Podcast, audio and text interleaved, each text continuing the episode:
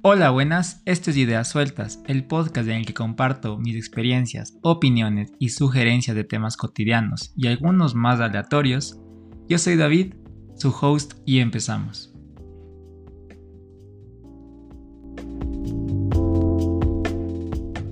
Hola, ¿cómo están? Bienvenido a otro capítulo más, otro episodio, otra semana. Espero que estén muy bien. Yo estoy muy contento de estar aquí. La semana pasada no hubo podcast porque como les había comentado me fui de viaje, entonces sí traté de desconectarme lo más que pude de todas las cosas del trabajo y también de, esto, ¿no? Del podcast y otras cosas que hago en, en TikTok o lo que sea. No por eso quiere decir que no me haya tomado mi tiempo para tomar muchas fotos y subir muchas historias porque es lo que me encanta hacer. Entonces sí, ya de regreso, espero que estén súper bien. Yo pude descansar bastante. Eh, la verdad es que fue un viaje bastante movido. Tuve una boda y también luego de eso fuimos de viaje a la selva de Guatemala. Entonces sí, pasamos bastante movidos, eh, viajando de un lado al otro, en tierra, en avión y todo, pero, pero se basó súper bien. Eh, Saben que estaba pensando en realidad en lo poco que sabemos, al menos para ecuatorianos, sobre Centroamérica y sobre otros países, o sea, en, en Guatemala, por ejemplo. Creo que hasta hace poco yo no estaba muy consciente de qué hay, o sea, cosas tan cool, por ejemplo, Antigua, Teumala, el lago Atitlán, la selva que tiene ruinas mayas espectaculares, la selva, o sea, de veras es wow. Entonces sí, estaba como que pensando un poquito en que a veces estamos muy metidos en nuestra burbujita de, de Sudamérica y pues no sabemos tanto de otros países que están cerca, ¿no? Entonces les recomiendo un montón, si, si es que pueden, vayan a Guatemala, o sea, súper recomendado Voy a hacer también unos videos sobre el viaje en TikTok, así con, con unas guías chiquitas, pero espero que les sirvan y que vayan, si es que van en serio, me cuentan porque está súper bonito todo ya. Obviamente hay problemas como en todo lado en América Latina, pero bueno, al menos por la parte de turismo, hay muchos extranjeros, por ejemplo, que van allá a trabajar remotamente o se mudan también, entonces está súper bonito y es súper interesante. Pero, eh, pues estoy contento de estar de regreso. En el viaje también me enfermé, me dio gripe. Bueno, un resfriado en realidad. Yo soy, soy el número uno para enfermarse de gripe al menos. Siempre, siempre me enfermo. O sea, pre-COVID estaba enfermo probablemente una vez cada tres meses. Eh, luego, pues cuando empezó la pandemia y todo, por las mascarillas, creo que mejoró bastante eso. No me enfermé ni una vez hasta, no sé, hasta que me dio COVID.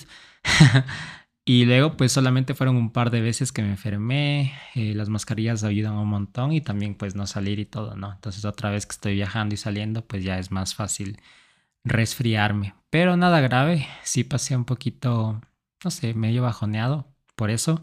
Y creo que también mi voz está un poquito rara. O sea, siento que estoy. Mi voz de locutor, que no tengo, está un poquito diferente el día de hoy. Pero bueno, espero que igual les guste el episodio. Eh, el episodio de hoy va sobre un tema que está ligado a un tema que salió durante el viaje, que es pues mis hábitos alimenticios, o pues en mejor dicho, mi relación con la comida. Entonces voy a darles como siempre un contexto y pues mi contexto general más grande es que yo soy vegetariano. Soy vegetariano, pero también como pescado, como mariscos, en realidad soy pescateriano. ¿Por qué y desde cuándo empezó esto? Eh, lo había intentado ya cuando estaba en la universidad, cuando estaba estudiando medicina. Y me acuerdo que intenté y duré como una semana, quería ser vegetariano. Y fallé miserablemente porque siento que mi ambiente y mi entorno estaba decidido a que no lo sea. Entonces me acuerdo que pues de veras mi, mi familia pues se esforzó. O sea, hasta me acuerdo que un día pidieron pizza así con peperón y jamón y todo, tratando de esforzarse que no coma, o sea, que, que lo coma, mejor dicho, ¿no? Que, que siga comiendo carne. Entonces yo en esa época era muy de todo o nada. O sea, si es que ya falló una vez, pues ya otra vez, sigamos otra vez a, a comer carne. Y pues sí, o sea, duré creo que cinco días o una semana, cinco, siete días como máximo. Y el motivo detrás de esto, pues sobre todo era ética de, de maltrato animal y algo que es, sí me molestaba, me molesta mucho en realidad todavía, es eso, ¿no? O sea, la falta de, condiciones apropiadas, tampoco creo que está bien, simplemente pues que un animal muera. Y pues muchas posturas que tengo alrededor de, de corridas de toros, peleas de gallos, etcétera, pues van ligadas a eso, ¿no? A que no creo que pues simplemente un animal deba morir. Sobre todo uno que pueda sentir, uno que puede, que puede ser, que siente dolor, ¿no? Por eso es que sí como pescadora, pero bueno. eso pasó, mi primera intención, mi, primera, eh, mi primer intento, mejor dicho, de ser vegetariano fue hace tal vez, no sé, 7, 8, 9 años. Y fue un intento fallido. Entonces así empezamos. Y luego lo que pasó fue que cuando estaba viviendo en España, en Barcelona, en mi, haciendo mi máster, tenía varias compañeras, compañeros que o comían muy poca carne, o eran vegetarianos, o eran veganos, o no consumían lactosa por motivos médicos, o también tenían alergia al gluten o intolerancia al gluten. Entonces, pues sí, sí me vi como expuesto a una dieta, a dietas como que muy diferentes de la que estaba acostumbrada yo. Y eh, también pues tenía una compañera en el máster que era vegana y pues sí hacía un poco de activismo al respecto. Entonces pues ya cuando la seguía en Instagram y así también me hice un poco más amigo de ella, pues me contaban, o sea, por qué, eh, cómo era su, su, vida, cómo fue su decisión. Y pues sí, me, me inspiró bastante a, a, volver a intentarlo. Entonces, pues sí, siento que mi consumo de carne se redujo en general cuando estaba allá, o sea, al poco tiempo de que llegué. Y luego también empecé que me involucré un poquito más en este tema de activismo por el cambio climático. Por ejemplo, cuando estaba viviendo en España, tuve la oportunidad de ir a la conferencia de cambio climático en Madrid eh, la del 2019, y pues sí sentía, ¿no? O sea, por ejemplo, toda la comida en la conferencia era a base de plantas, plant-based, y pues yo en mi cabeza sí dije como que a ver, como que qué tanto estoy contribuyendo también yo al cambio climático, y pues para, para dar un poco de información, la producción de carne, eh, sobre todo de carne roja, es de los contaminantes más grandes que hay en el, en el planeta, ¿no? Por los gases metanos que producen las, las vacas, el transporte de alimentos, etcétera. Entonces, entre eso y también, pues creo que vi un documental también que se llama Explained en Netflix que te habla sobre el consumo de carne y alternativas que hay ahora mismo para esto.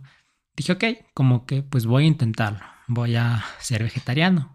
Esa fue mi intención en ese momento, que fue como en diciembre del 2019 al principio no sabía qué comer.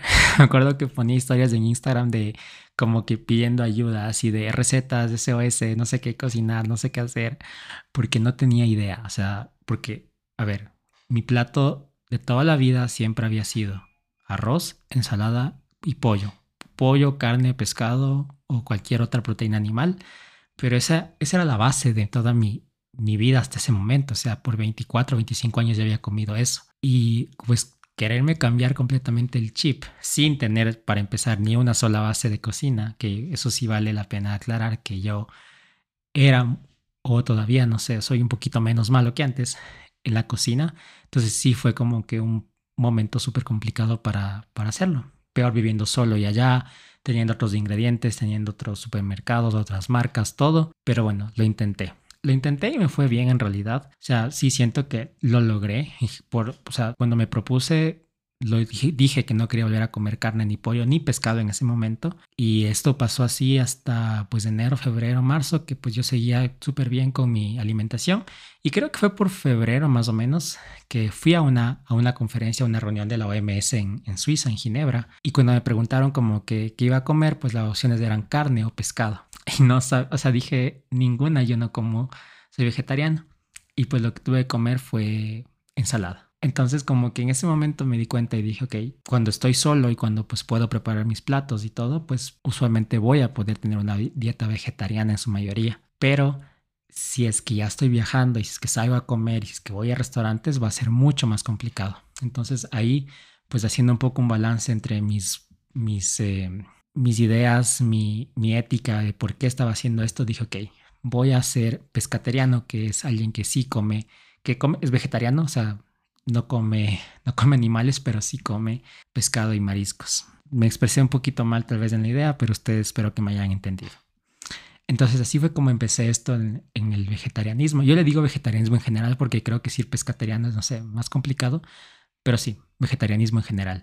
Y desde ahí me ha ido bastante bien en general. O sea, he podido aguantar por la parte de, deseo de comer carne. En su mayoría han habido veces muy, muy puntuales, o sea, contadas con los dedos de la mano, que puedo decir que he comido pollo o he comido carne.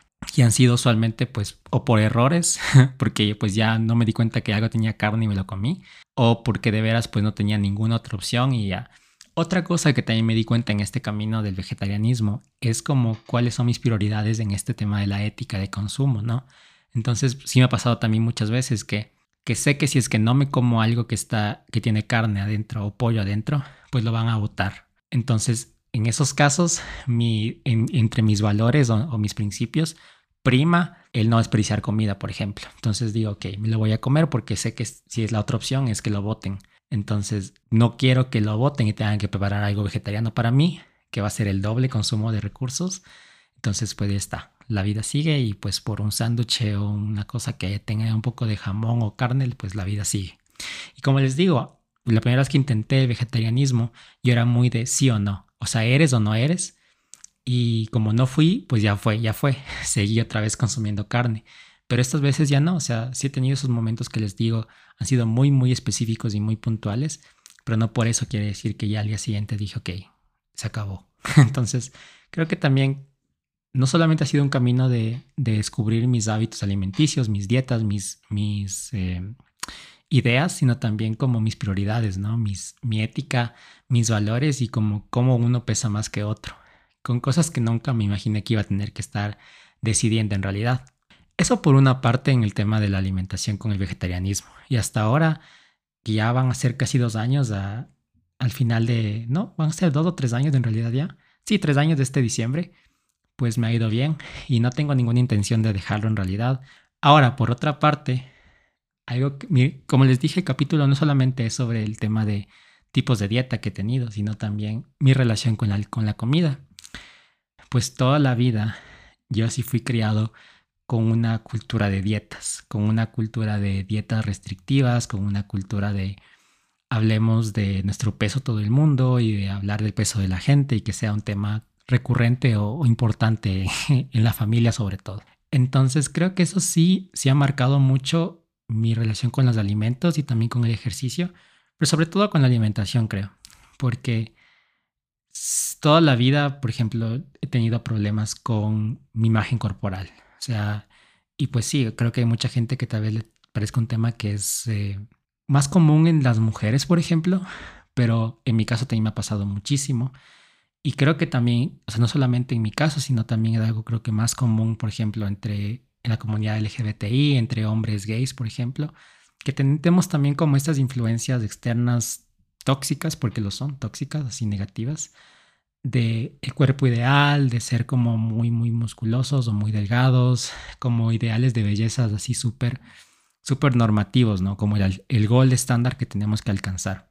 Y esto me pasaba toda la vida creciendo, como les digo, tanto por mi condición propia, como también pues por mi influencia de, mi medio cercano, en el que siempre hablábamos de como que dieta de tal cosa, tomarte el agua de sé qué, que en, ayunas tómate la toronja, el jugo de limón para quemar la grasa, todas esas cosas yo las viví, las probé o las presencié de alguna forma, o sea, pasaron por mi vida en alguna manera. Y por lo tanto, pues toda la vida me he preocupado mucho por eso. Me he preocupado mucho por qué estoy comiendo, cuándo estoy comiendo, cuánto estoy comiendo, cuántas calorías tienen las cosas. Eh, sobre todo eso de calorías ha sido algo recurrente en mi vida. Y eh, por lo tanto también pues toda la vida he tratado de, no sé, o sea, por ejemplo, miren, creo que antes el ejercicio que hacía era muy un compensatorio, o sea, era como hago ejercicio para poder seguir comiendo las cosas que me gustan, no como algo más de hago ejercicio porque me gusta o porque simplemente quiero estar sano, sino era como muy muy compensatorio, como les digo que no creo que está bien en realidad. Por otro lado, algo que también vale la pena mencionar, cuando tuve este cambio de, comer carne a ser vegetariano, también me vi con la pregunta de, ok, ¿cómo voy a sustituir las proteínas de mi dieta? Entonces, como que en ese momento sí tuve que también empezar a pensar no solamente en qué calorías estaba consumiendo, cuántas calorías, sino también cuántos macronutrientes estaba consumiendo, cuántas proteínas consumía, cuánta grasa consumía, cuántas eh, carbohidratos consumía, etcétera. Entonces sí fue como un cambio, o sea que toda la vida he tenido estos, estas obsesiones y estas ideas de, de alimentación y ahora pues se metió otra parte más, esta parte de la deficiencia de un nutriente que sí me podía afectar tanto a mi salud, pero también por ejemplo a mi crecimiento muscular, o sea, igual seguía yendo al gimnasio cuando hice esto y pues sí quería tener resultados. Y dije, ok, pues si es que no como, ¿qué va a pasar? Entonces lo que hice en esa época, que, o sea, cuando lo cuento en retrospectiva, no creo que mucha gente le he contado, pero eh, yo no sabía qué comer y bueno, algo que también vale la pena mencionar antes de llegar a este punto es que un año antes de esto que pasó a principios de 2019, yo me enfermé súper grave, o sea, súper grave nivel hospital, eh, porque tuve una infección en la garganta, que de veras como que se inflamaron tanto las amígdalas que no podía comer nada. Entonces yo bajé en dos semanas más o menos como, no sé, 5 o 7 kilos, pero así horrible, horrible. Tuve que, tuvieron que hospitalizarme porque no podía comer. O sea, cuando comía me dolía, me ardía la garganta a un punto que lloraba. Entonces tuvieron que hospitalizarme para poder pues pasarme líquidos, para hidratarme, ponerme sueros y todo eso. Entonces ahí perdí muchísimo peso. o sea, perdí el peso de una forma que de veras me hacía sentir incómodo. O sea, me veía al espejo y decía, ¿quién es este? Porque era extremadamente delgado. Y en esa época estaba en la rural todavía, entonces me acuerdo que fui, o sea, regresé, toda la ropa me quedaba gigante. Fue, fue o sea, toda la vida yo siempre había querido ser delgado. O sea, si me preguntaba alguien como que entre ser delgado y ser, eh, pues, gordo, o sea, creo que también hay que usar las palabras como son, ¿no? En, esta vida, ¿no? Si gordito versus flaco, o sea, no sé, hay estigma también con esas cosas, pero bueno yo siempre había preferido ser delgado, ser flaco. Pero cuando me vi en esa posición dije, wow, o sea, me veo fatal. Y entonces, eh, pues ya volví otra vez a Quito a mis días libres y dije, no, tengo que hacer algo. Entonces fui al nutricionista para que me haga una dieta que sea, pues, para subir de peso. Entonces en esa época comía carne sin problema, pues me dio mis porciones, mis, eh, mis refrigerios, mi, todo, todo. Y me fue súper bien, o sea, subí de peso otra vez a lo que estaba antes, 65 kilos más o menos. Soy el más oversharing, me encanta eso, hasta comparto mi peso, pero bueno, es lo que estaba en esa época en realidad. Y, pero subí bien, o sea, subí como una forma sana en la que me sentía bien, seguía haciendo ejercicio, eh, tomaba suplementos nutricionales, o sea, estaba bien, me sentía bien y sentía que había subido de forma sana otra vez a lo que estaba antes. Y de veras como que en ese momento dije, wow, como que entre estar súper delgado y ser un poquito más o sea, ser súper delgado, ser más gordito.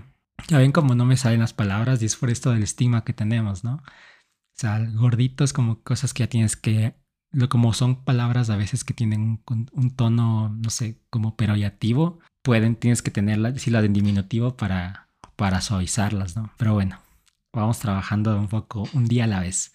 Como que dije, wow, como que no, no quisiera estar ningún, en ninguno de los dos. Pero bueno, eso pasó.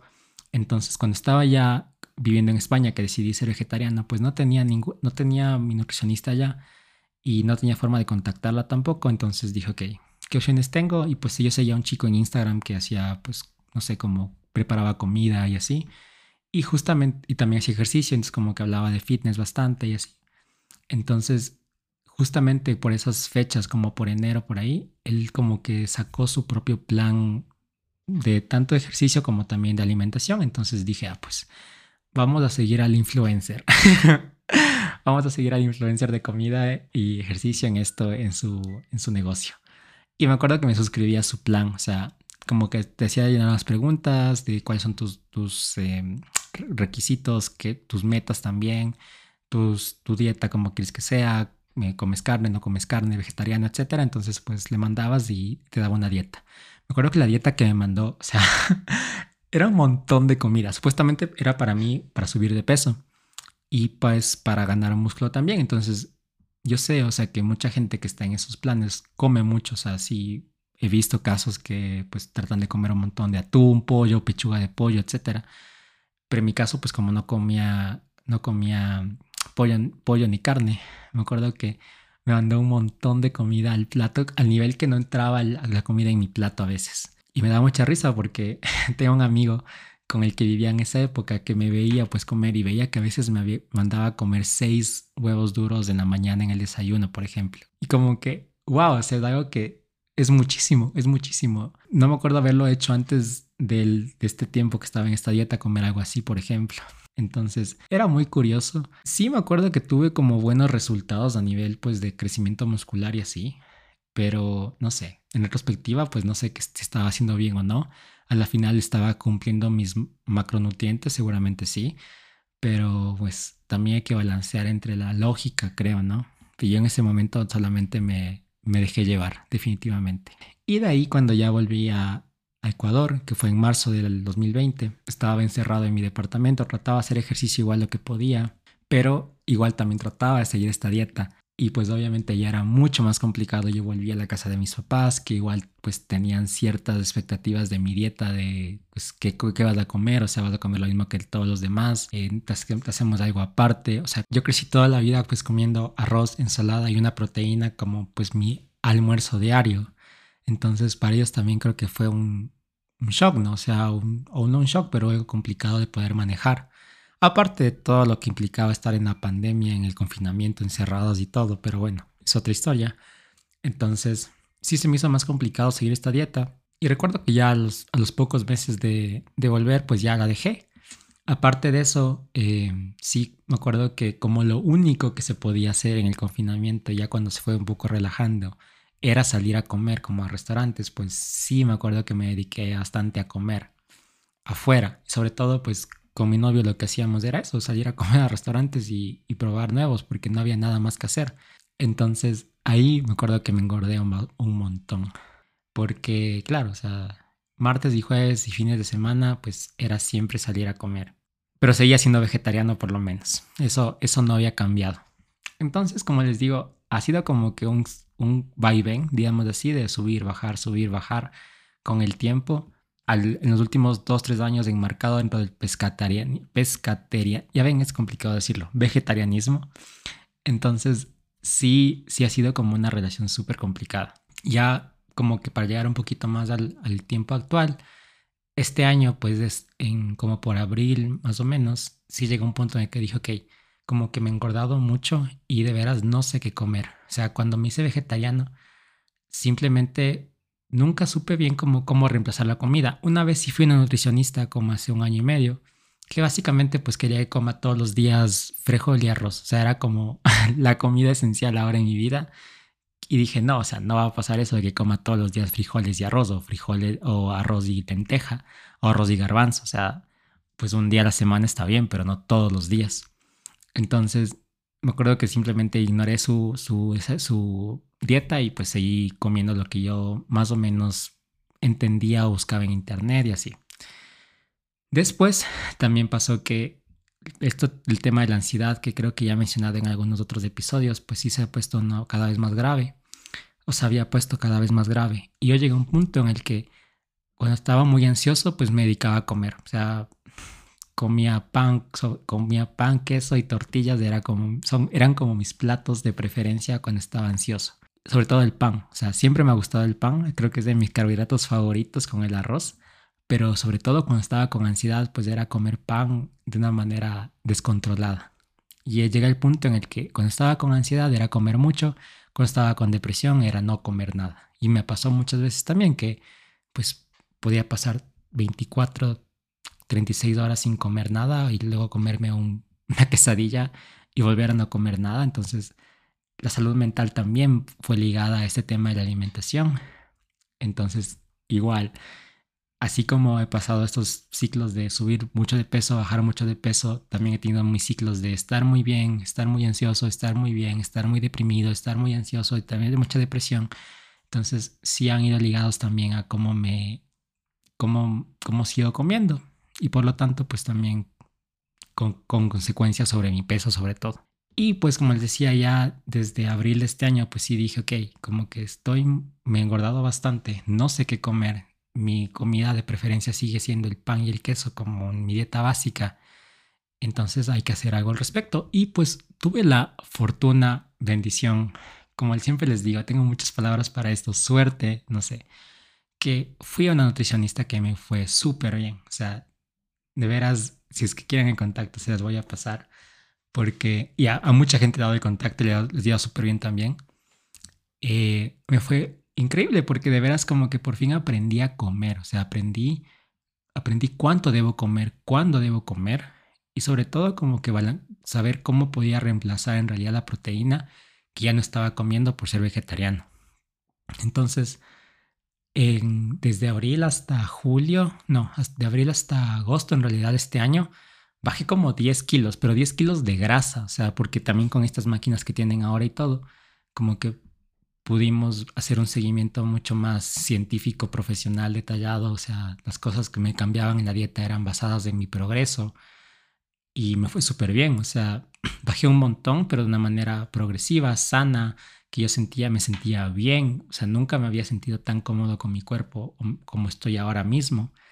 Entonces sí fue como que un camino de poder descubrir qué es lo que debo comer. Me siento súper bien a nivel de nutrición. O sea, siento que estoy comiendo sano, estoy comiendo comida de buena calidad también. O sea, no es como antes que me mandaban a comer seis huevos en el desayuno, sino que pues, ok, vas a comerte dos en el desayuno, vas a comer tu proteína con leche, o sea, perdón, leche de almendras, eh, vas a comer yogur griego, vas a consumir eh, granos, sí, pero no todos los días, vas a comerlo tal vez una, una o dos veces por semana, vas a comer pescado tantos días, vas a consumir eh, vegetales de hojas verdes, etc. Entonces sí fue como de veras aprender por fin a alimentarme, no solamente a comer, sino de veras estar bien nutrido, por ejemplo.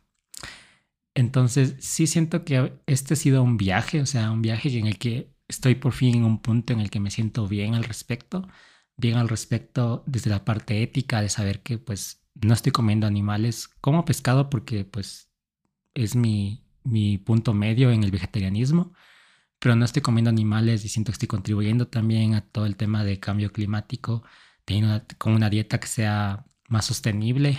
Siento también que contribuyo al tema de ética de, de consumo de animales porque es un tema que es súper importante para mí. Y a la vez también estoy sintiéndome bien conmigo mismo. Siento que esto también es parte de autocuidado.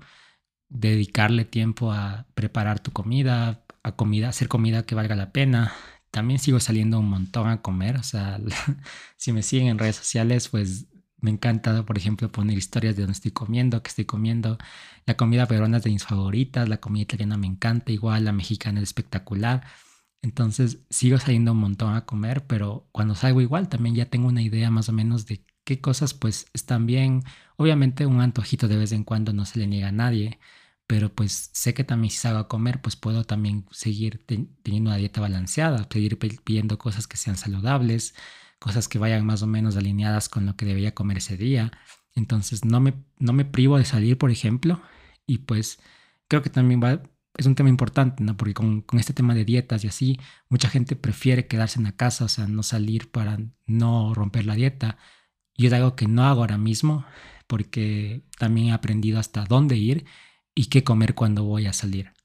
Entonces, este era el episodio del día de hoy y pues salió, salió el tema durante el viaje, pues porque cuando estás con otras personas siempre te preguntan, o sea, ¿qué vamos a comer? ¿Dónde vamos a ir? Y inevitablemente sale este tema de, del vegetarianismo y, todo. Entonces, quería también compartir con ustedes este tema que es súper importante. Sí, siento que mi, mi viaje ha sido un viaje de, influenciado definitivamente por el medio, por la cultura, por mi familia, por mis amigos, por mi círculo social, etc. Pero a lo mejor les puede servir lo que les estoy contando, tanto mi motivación de, mi tema ético, pero también todas estas partes de, de dietas y cultura, etc. Pero bueno, espero que les haya gustado. Nos vemos la próxima semana y cuídense mucho. Un abrazo, bye.